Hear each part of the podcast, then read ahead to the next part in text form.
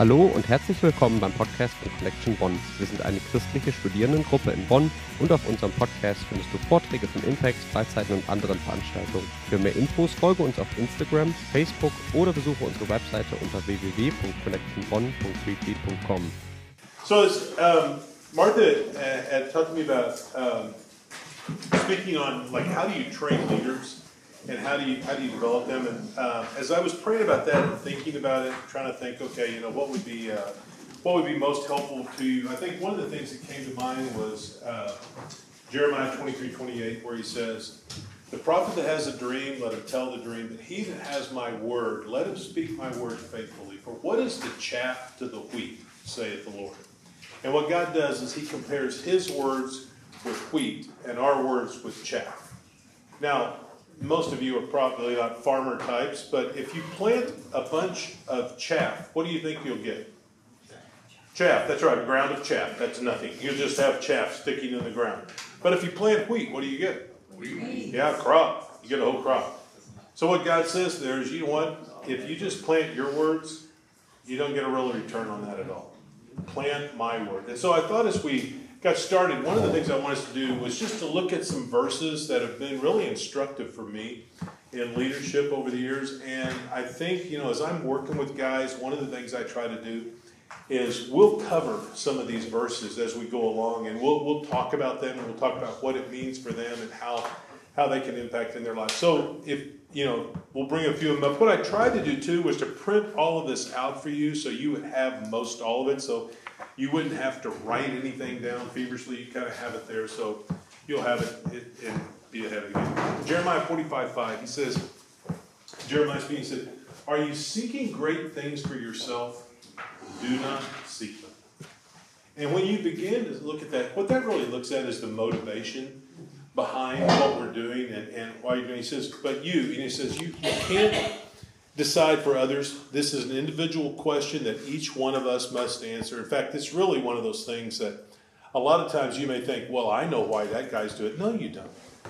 You know, 1 Corinthians 2.11 says, who among men can know the thoughts of a man except the spirit of the man that's in him? You know, you don't necessarily know why somebody's doing something, but you need to answer that question for yourself. What is my motivation here?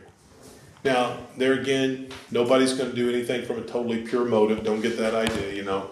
But what you need to figure out is is this about me or is this about really helping other people? And so, are you seeking great things for yourself? You know, are you really trying to highlight yourself? Or is the way you go about it, you know, you're the star of every single story that you ever tell, you know? Um, if if it, do you make sure that you highlight all of your victories and you never really highlight any of your low points as you're training somebody, you know? Think, think about that and don't see, let it go. Let that go. And then the second one, Daniel 4.25, the Most High is sovereign over the kingdoms of men. He gives them to anyone he wishes. God is really the one who's in control, and he's really the one who establishes leaders and puts them in place. And some of the things you learn from that, leadership is a stewardship. In other words, it's entrusted to us by God. We don't have control over that. You know, God does. It's a stewardship. It's temporary. One of these days, either you know you resign, you get fired, you die, you're gonna you're gonna leave it, and so you know it's temporary, and you are accountable. You will have to give an account before God about how you used your leadership. You know, did you use it in such a way as to really honor Him and glorify Him, or did you use it in such a way as to try to exalt yourself or to control people or something like that? So you'll have to look at that. Then Ezra seven ten said, For Ezra had set his heart to know the law of the Lord, to practice it, and to teach his statutes and ordinances in Israel. A lot of times today, guys, um, discipleship and even things of leadership is kind of presented like know it, teach it. Know it, teach it. No, no, no, no, no, no, no. So you miss the critical step. It's know it, do it, teach it. Because it's in the process of doing it that you actually gain reality for the people that you're leading and for the people you're working with. So Ezra had set his heart. It says right there at the first of that. In other words, that's something you have to do over and over. You've got to do that every day. You've got to set your heart to do it. To study the law of the Lord, it takes work. Uh, a lot of times, folks will get up and they're just kind of sharing, you know, uh, their opinions on a lot of things. Well, you know, there again, what is the chaff to the wheat? Your opinions don't really matter. What you want to really look at is, you know, what does the Word of God say? And, and go to that. He's, he really set his heart to do that. And to practice it, you know, make it repetitive there. And to teach then, as we looked at that right there. And then the next verse, Luke 22, 27. Jesus is speaking to the disciples there one night, and he says, Who is greater, the one who reclines at table or the one who serves? And they're kind of looking around at each other, you know, like, well, it's hard. Is this a tough question? He goes, Is it not the one who reclines at table? And they go, Yeah, yeah. He goes, But I am among you as one who serves. And they're like, Oh. Because you know what? Each one of them, if you remember, they're kind of trying to figure out who is the greatest amongst them. And that's really their, I mean, Jesus at one point tells them, He says, Guys, I'm going to be going to Jerusalem. I'm going to go up here. I'm going to suffer. I, I'm going to be beaten. I'm going to die. And I want you to know this ahead of time. And then they're going, okay.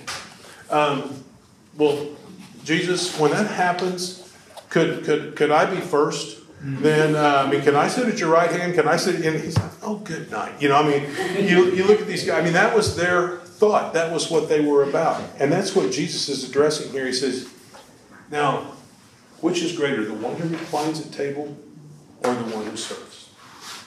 And, you know, it's the one who reclines at the table. He says, right. Now, knowing that and knowing who I am, realize I am among you as one who serves. And they begin to realize, oh, oh, oh, there is a different understanding of greatness. There is a different understanding of leadership that you have, Jesus. And that's what you see. You know, there's the definite different understanding there. You know, it hasn't changed in 2,000 years what the world thinks of greatness. It's probably not going to change. So live in reality. Don't act like that doesn't exist. Um, but understand that servanthood really is greatness. You know, um, a lot of times I hear people say things like, you know, well, you know, the last shall be first and the first shall be last. You know, and I think, well, that's true. Although I'm not really sure our positions are going to switch. I think maybe what happens is when we get to heaven, we realize that really true greatness was servanthood all along. And so those that are serving, keep serving. Why? Because that's really true greatness. But suddenly you realize, perspective wise, that's really what greatness is about. All this stuff about, you know, being reclining at a table, that's really not it. That's, that's, that's worldly standards. So, Serving can take different forms. Like a lot of times, guys, it's easy to think that servanthood is just about menial tasks, and that's not true. See, you have served well when you have fulfilled the role that God has given you to do. See, I am not encouraged if all of a sudden I'm in a plane and the pilot comes back and goes, Would you like something to drink? I'm thinking, no, I want you back at the wheel. What are you doing? You know, I mean, good night. You know, and he's like, I just want to be a servant. Yeah, but get up there and fly the plane. You know, I mean, no, I don't want you back here. And you see, that's the same sort of thing. If if my job is to lead a ministry and my job is to plan this retreat or something, and I go, hey guys, you know, sorry, I didn't have time to do any of that because you know what? I was really I was out washing all your cars. Uh, are y'all happy? You got clean cars, and you're thinking, no, I'm not happy, man. I mean, we were going to go on a retreat. You know, yeah, no, maybe another year. You know, but uh, you drive home with clean cars. You know, see, no, no, no. See, we can have this idea that that's really greatness. No, no, no. Greatness and serving is you fulfill the role that God gave you to do. You fulfill your work there. Then in Ephesians 5 15 to 16, it says, Be very careful then how you live, not as unwise, but as wise, making the most of every opportunity because the days are evil. So the observation is there on leadership. You know, you need to live every day in a thoughtful way. Every day is full of opportunities, and you need to take advantage of those. In other words, don't miss teachable moments. A lot of times, I think people, as they think about leading others, they think, oh, you know what? I'll lead them by, I'll, I'll lead this workshop on this, or I'll, I'll go uh, speak on this, or I'll go do this. No, no, no, no, no, no, no. I mean, you can impress people from 30 feet away, but you impact them up close. And so, what you want to remember is if you really want to help someone grow in leadership, a lot of those times it's going to be just as you're walking along, and all of a sudden they go, Why did you choose to do that? And you say, Well, it was because of this right here. And you talk about maybe the principle behind what you did, or you help them to understand, you know, what's going on there, and they begin to figure out, oh, oh, oh. So that's what I'm supposed to be thinking. That's what I'm supposed to be about. That's exactly right. And so just don't miss the everyday opportunities. And then don't get troubled as a leader by thinking, oh my gosh, there's trouble in the world. Well, yeah. Good night. That's what he says. The days are evil. Have you ever noticed how we get surprised by that?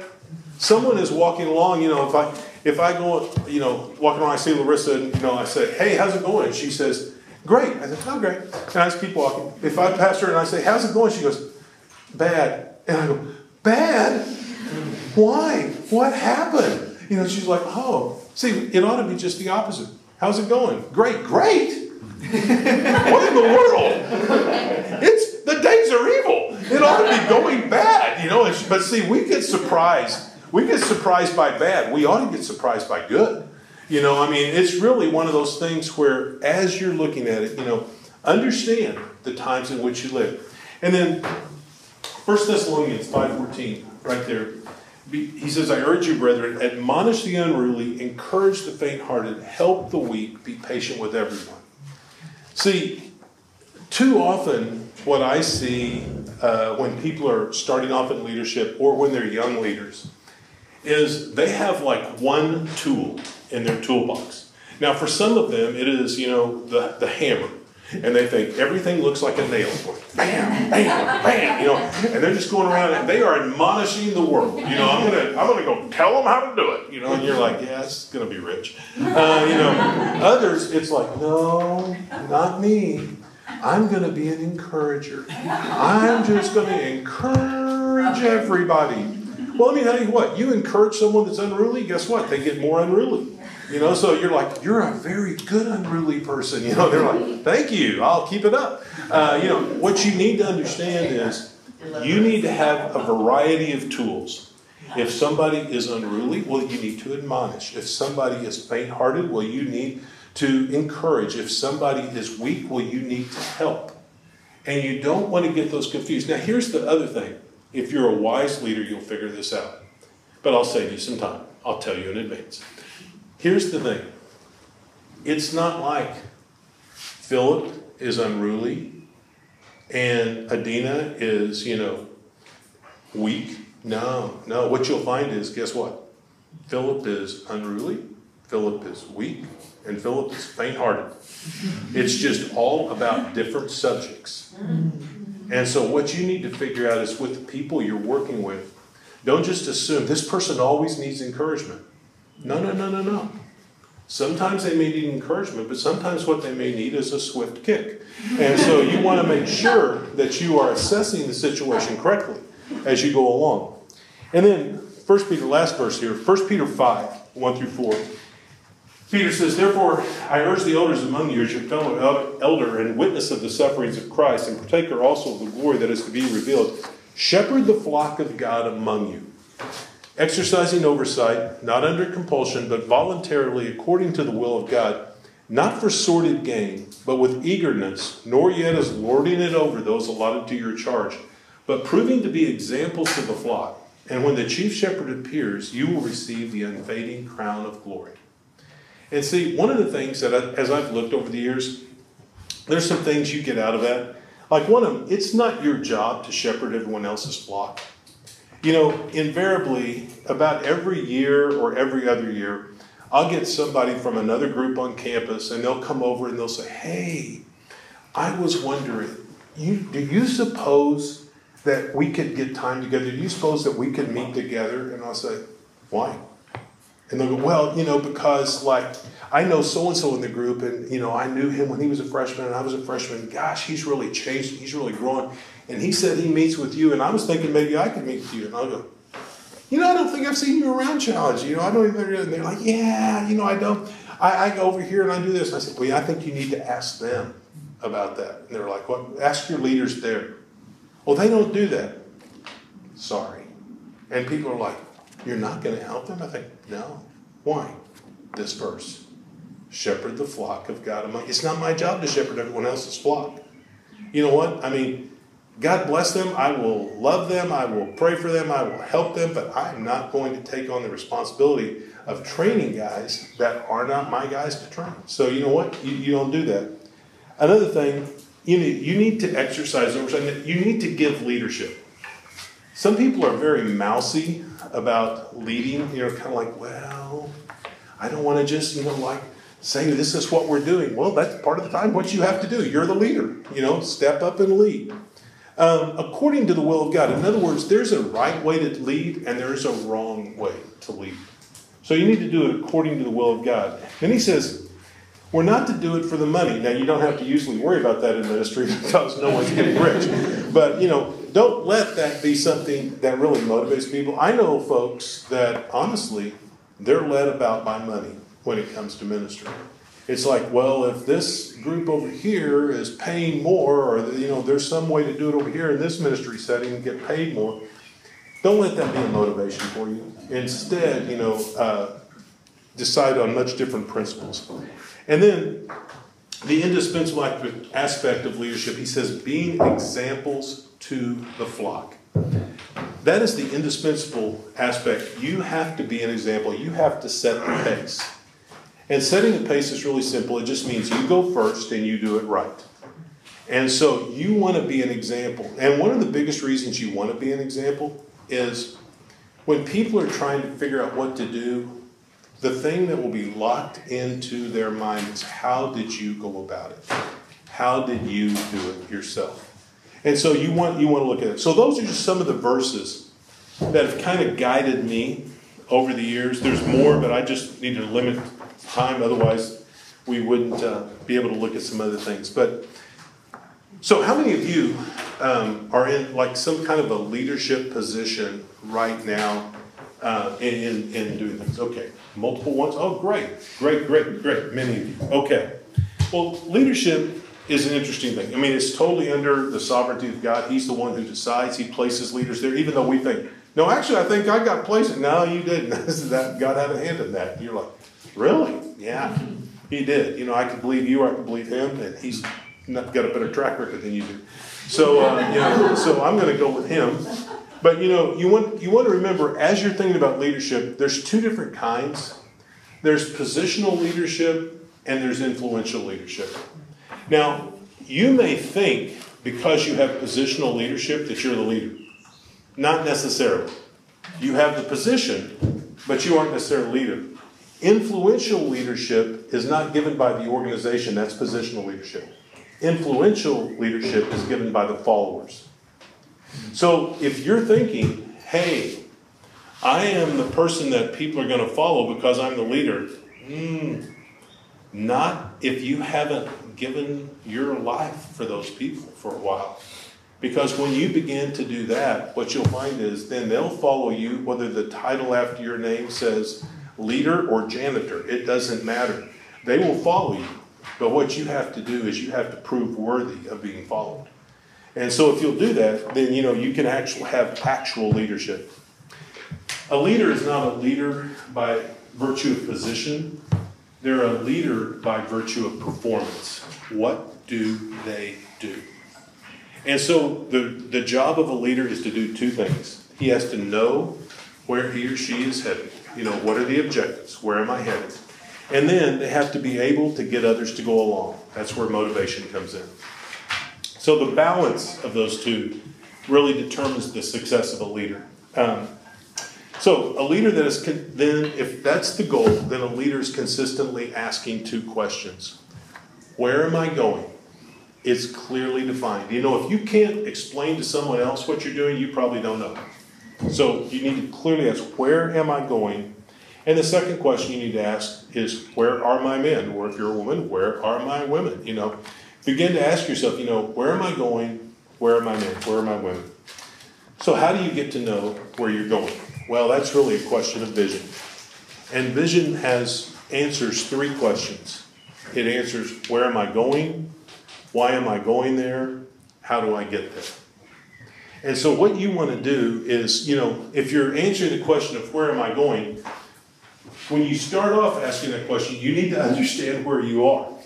In other words, if you are, say, you know, let's say you're on a church staff and there's like the pastor, and then maybe there's the uh, uh, assistant pastor, and then maybe there's this position over here, and you're like the third person down on the totem pole or the fourth person down the totem pole, then you don't just decide where am I going.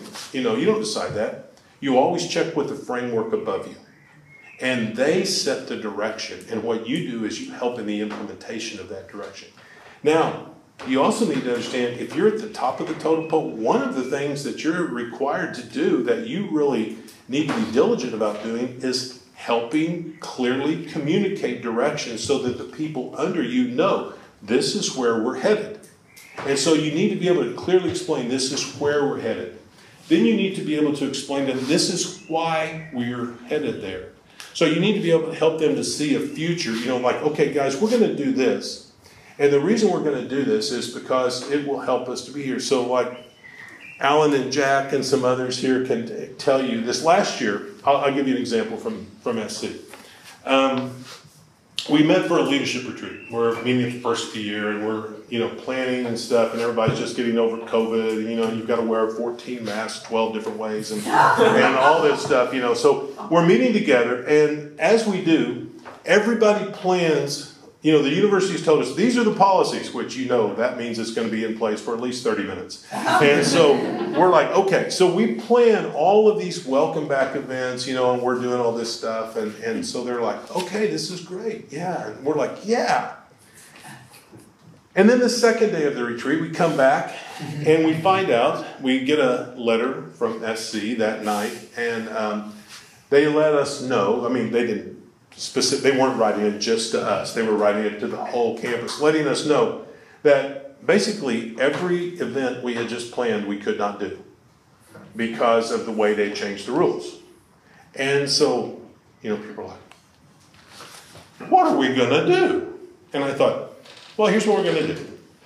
Now, all of those rules, all those things that we were doing that were kind of the overt things that we planned yesterday, we still have those same goals in mind. We're just going to put a C in front of that, and it will now be the covert things that we do. And so, what we're going to do is we're going to go along with what SC said. For instance, they said, like, um, you can't have more than 10 people at an event. You can't, you just can't do that. So we're like, okay. And, you know, you, well, you can't have the, the group start off be more than 10 can't do that. And then there was there was two or three other rules that they had that, that were just you know basically were nixing all of these gatherings.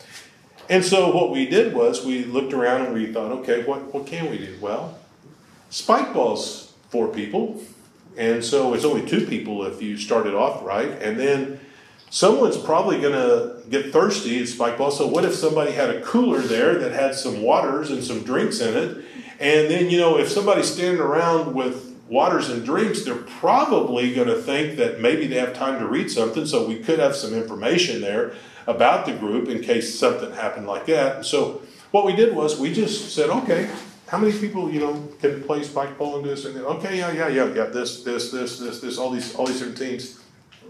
So we send out all these different teams. And you know, G G will remember this. You know, we had all these different teams around there. They're all going out. Some of them are, you know, hauling the coolers. Some of them are playing spike ball. Some are doing this. And the very thing that everyone was like the day before, oh my gosh, it's going to be the biggest. We met over twice as many people as we normally would have met with the other things. And God just opened up doors right and left for us to meet. So see, when you're when you're looking at that, when you're planning things, you know, explain the what, explain the why, and then you know the last part there, you know, you know, talk to them about how. Here's one of the big things with vision, guys.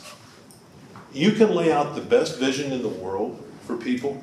You know, this is the preferred future that we're headed towards. This is where we could be. This is what God could do. But if you lay out vision without steps, you frustrate the snot out of people. Okay? Because they're thinking, that all looks good, but I don't know how to get there. And so you're when you're teaching them how to get there, that needs the, the plan, the steps need to be three things. They need to be easy, they need to be obvious, they need to be strategic. They need to be easy. In other words, you know, let's say McKenna back there, I said, Hey McKenna, I'll tell you what, I, have got uh, this real plan. Here's what we're going to do. We're going to go over here. I want you to take a step from right there to right here. And uh, then the next step will be right over here. And McKenna's going to go. That's a horrible plan. You know, my legs are not that long. And I'm going to go, wow, you know. See, it's not, is that easy? No, it's not easy. So, but if I say, okay, you know, McKenna, here's what we're going to do, and what I want you to do is I want you to take a step right there, then I want you to take a step right there, then a step right here, then a step right here, then a step right here. See, now all of a sudden, this doesn't become a big step, it just becomes the next step. And so, what you want to do as you're planning, think is it easy? Then, is it obvious? If all of a sudden there's a step and then there's just a bunch of blank space and there's no other footprints there, she's like, what do I do now? Well, you need to lay it out in such a way people see it's easy, it's obvious, and then it needs to be strategic. It needs to move towards the goal. So if she's there and I have this great plan worked out and it'll put her right over here, but the vision's over here, it's a lousy strategy. Okay? So what you need to do as a leader, you think through, okay, where is it we're headed? That answers three questions. As you're answering those three questions, you're telling them where we're headed, you're telling them why we're headed there, you're telling them how we're getting there. And you need to lay that. Is it easy? Is it obvious? Is it strategic? You begin to move them along. Then, how do you motivate others to go along? You know, the, the, as the saying goes, he who thinks he is leading when no one is following is merely taking a walk. That's all they're doing, you know, because no one's following it. They're just out walking around somewhere. And so, what you want to do, if you want people following you, then there need to be some things that are true about your life. And there's basically four of them. I put them with C's, so you will be able to easily remember character, competence, clear direction, and commitment to them. Character, competence, commitment, and uh, clear direction and commitment to them. So, in the first place, character, set the pace. You know, as Athanasius said, the lips should, uh, the life should command, the lips should merely persuade. How you're walking ought to be the main reason how people are following. Thanks, Jack. Um, so set the pace. Also in character, serve. We've talked about that. Be real. You know, be real. As you're, um, you know, when when you blow it, don't sit around and try to wax over that and act like, oh, no, I didn't blow it. You know, you guys must be misperceiving this whole thing. No. I mean, when you blow it, just say, hey, you know what? I blew it. I should not have done that. I should not have said that. Just make it clear. Own it. Take responsibility for it. That's part of character. Activities to grow in that, you can read those on your own. Um, competence. Competence, you need to develop skills. Um, that may be a variety of skills depending on the areas that you have responsibility in, but you need to take and, and really learn those skills. Like part of leadership may be that you're presiding over a meeting, maybe you're being an MC. Now, a lot of times people say, oh, you know what, being an MC, um, I'm, I don't think that, you know, that doesn't require much. You know, I mean, basically you just kind of, you know, show up and be funny or something, right? Is that what you, no, no, that's goofy. No, that's not what you're trying to do at all. I mean, the only one that follows a clown is the hamburger. So, you know, we don't do that. No. You want to do, you want to learn how to actually MC. So, like when I'm having guys or gals that are MCing for us, I give them a little thing. Hey, this is what it means to be an MC. And I lay the thing out for them. That way they know what they're doing before they ever go into it. So, and you need to learn also, part of the competency, you need to learn to delegate. If you do everything yourself, um, you're creating uh, you're creating uh, a uh, barrier there that people aren't going to be able to get past. It's going to be a, a roadblock. So learn to delegate. Activities, you can see that. Clear direction. Um, there again, set the direction. Be very clear about where you're going. Get the group moving. Oh, my soul in sad exile.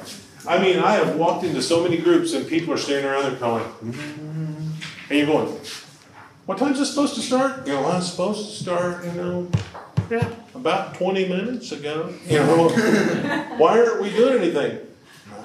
And the leaders around are like, I don't want to say something. My gosh, it's going to seem like I'm in charge. Well, you are in charge. Good night, do something, you know.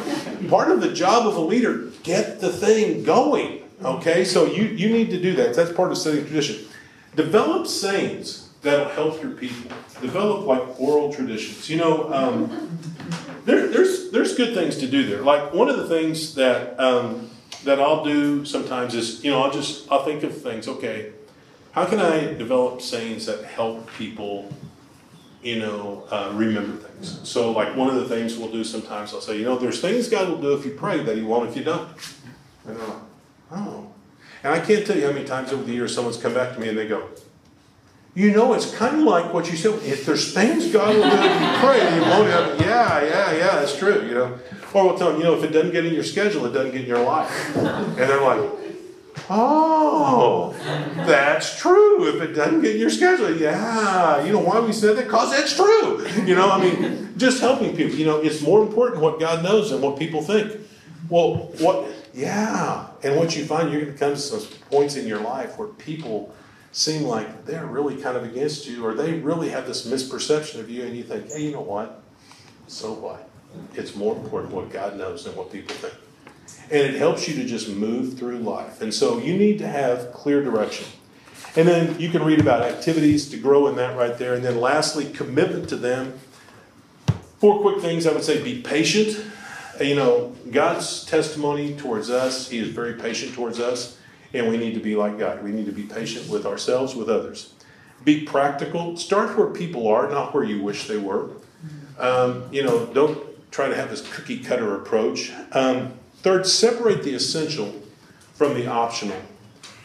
Um, I see some people and they are so, you know, you need to do this, you need to do it just like this, you need to, and you're like, good night. Maybe not. Learn to separate the essential from the optional. You know, learn to be gracious with people. Learn, you know, what it, what are really the non-negotiables. You know, I, I knew a guy one time, and he would not work with another guy because the guy did not want to use a verse pack like he had. You know, the guy wanted to write his verses on these three by five cards. He was like, "Here, I'm, I'm out." You know, I'm like, "You are." you know, that's true. I, I thought, "Good night." You know, learn what's essential. Learns what's optional.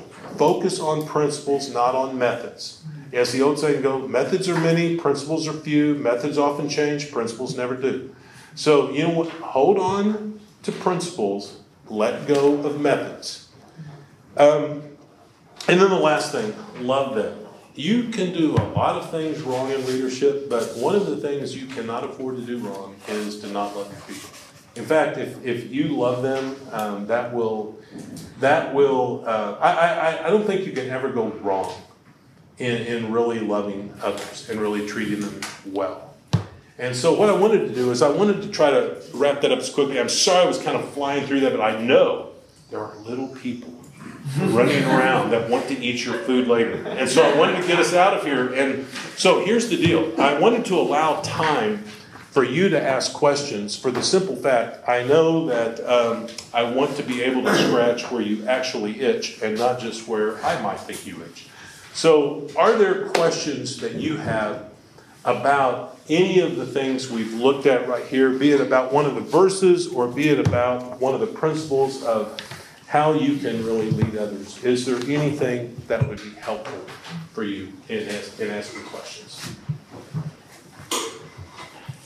Yes, I. Um, like the verse like First Thessalonians five fourteen. Mhm. How do you need to determine which of the four? Oh, that's a great question. That was great. Like you said like it's all 4 Mhm. Just different. Like how do you? You know, a lot of times the best way to do that, I think, is to ask questions. As I'm asking questions to somebody, what I begin to find out a lot of times is, you know, um, like I look at someone and I may look at him, I think, good night, this guy can do this. I mean, I know that he has the training or I know that he's got the skills. But as I'm talking to him, as asking questions, what I find out is, is he's really fearful. Or, and a lot of times it'll go back to something else he's already experienced, or maybe it goes back to the way, you know, uh, his dad treated him, excuse me, uh, growing up or whatever. It could be a variety of things. But as I look at that and I find out what's going on with them, then I kind of know, okay, it looks here like, you know, this person is really faint hearted. Other times, um, I'll just ask someone, do you know how to do that? And, you know, and of course, the answer that everyone answers is what? Well, of course I do. You know, and I say, great, tell me about how you would do that. And they're like, uh. I'm okay. I said, well, I'll tell you what. I'm sure you. It's probably just a momentary uh, brain fog. So um, let me tell you how I would do that. And so then I'll kind of explain it like that, and then they'll go like, "Oh, yeah, that's what I was thinking." And I, I thought that's probably what you were thinking, you know. And so uh, you know, let's see, because as Winston Churchill says, "I love to learn. I hate to be taught." Um, what you'll find a lot of times is people um, they they really don't want to just say, "Hey, I don't know how." And so if you can just find a way to teach them without them being taught, then they can learn and uh, they'll, they'll do well. Good question. Others, any other questions come to mind? Yeah, Uh, for loving people, how do you figure out what people need? Hmm. Like, yeah. Well, that's a good question. I mean, I think there are some universals. In fact, we'll talk about some of those, I'm sure, later on in this conference. But you know, you look at how Jesus loved people. I mean, he uh, he was very practical. I mean, he met needs. You know, like he's with uh, he's with the five thousand. What did he do to love them? Fed them. Fed them. Why did he feed them? They're hungry, it's dinner time. Yeah, they were hungry. Now he's with the disciples. He washes their feet. Why did he wash their feet? They're dirty. They were dirty. I mean, if you look at Jesus, very met very practically. In fact, Peter, Peter's there, and Jesus comes to him and he says, "It's time to wash your feet." And Peter says, "You're not going to wash my feet." And Jesus says, "Peter, if I don't wash your feet, you have no part with me." And Peter goes, "Then wash me all over." And Jesus goes, "No, uh, I think I'll just be sticking with the feet." And you know, now, well, why? Well, because Peter didn't need to be washed all over. Peter needed him to wash his feet. And you know, see, Jesus met very practical needs. We need to do the same thing. We need to meet needs. Pra- I tell you, the little ones are coming. They're, they're chewing through the walls right now. they will get here eventually. They're like locusts. They will they will descend on that thing. You will look in there and you'll say, "There is no food. There, there's not even tables left. They've eaten the table." So, uh, yeah. But you want to be aware. You want to be aware. Other questions? Yes, This is kind of a Kelly. broad question, but Sure. if you start out with having a friendship with someone Mhm. and it's a close friendship and you want to introduce Christianity and they're curious and they're open and they're asking questions, how do you move from a place of maintaining that close friendship, but also being someone that they can come to when they have questions about Sure. But doing so in a way that isn't talking down to them? Oh, sure. Well, I'll tell you what. You know, if there was ever anyone in the world who should be able to talk down to somebody and uh, be justified in doing so, it should be Jesus. You know, you're like, uh, you know, somebody's out there going, Jesus, don't you care that the wind's blowing and the water's, you know, raging? And he's kind of like, I created it. You know, I mean, so if there's ever anybody that could have said that, you know, instead of Jesus just gets up and goes, stop, stop, and they go, who is this guy? You know, but what does he do? He doesn't do that. He he takes and very patiently deals with people. He tells them stories. And a lot of times what you'll find is if you as you're working with people, you know, if you would patiently tell them a story instead of thinking, good night, you know, what's your problem? You know, they'll hear you well. So a lot of times as I'm working with people, you know, I mean, I sit there and look and I think, I know they just need to do this and this and this. But if you just walk up and go, all right, Philip, here's the problem. Let's get this done, this done, and this done. Yes, sir. Oh, you know, Philip's like, he probably doesn't know what I really need, you know. But if I say, you know, boy, Philip, you know, when I was your age, you know, one of the things I found was a lot of times, you know, I wanted to do this, but, you know, I really needed to do this and this. And he thinks, oh, me too. I say, yeah, I mean, that's just when I was your age. You know, and then he's like, hmm. And he, See, that's one of the brilliance of movies. What movies do, movies get you to identify with one of the characters. That's why every guy walks out of a James Bond movie, drives faster, fights more people on the way home, just, you know, saves the day. That's why, you know, that everyone identifies. So what you do is you tell a story in such a way that people can identify with the very lesson that they need to learn, and you let them do that themselves. And that way, you know, they're not like, you know, I'm being talked down to. Not being talked down to. Let me tell you a story. Uh, so, uh, you know, everybody loves stories too. I mean, what you find is you tell stories, you can really help people to grow. And, uh, and use yourself as an example. I mean, I use myself as a uh, bad example all the time. So I have a lot of stories to tell that way. So, uh, yeah. Any other questions on that?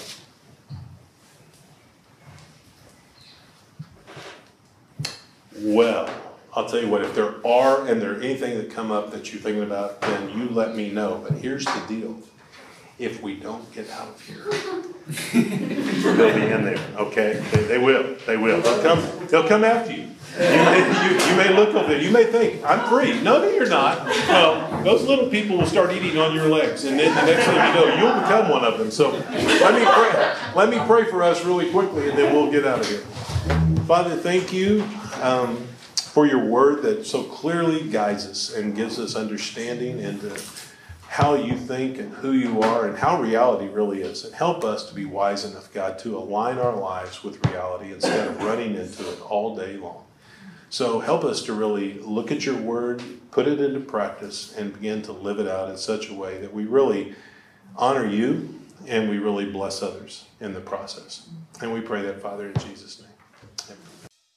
Danke, dass du auf unserem Podcast warst. Für mehr Infos zu weiteren Connection-Veranstaltungen folge uns auf Instagram und Facebook unter Connection Bonn oder auf unserer Website www.connectionbonn.com.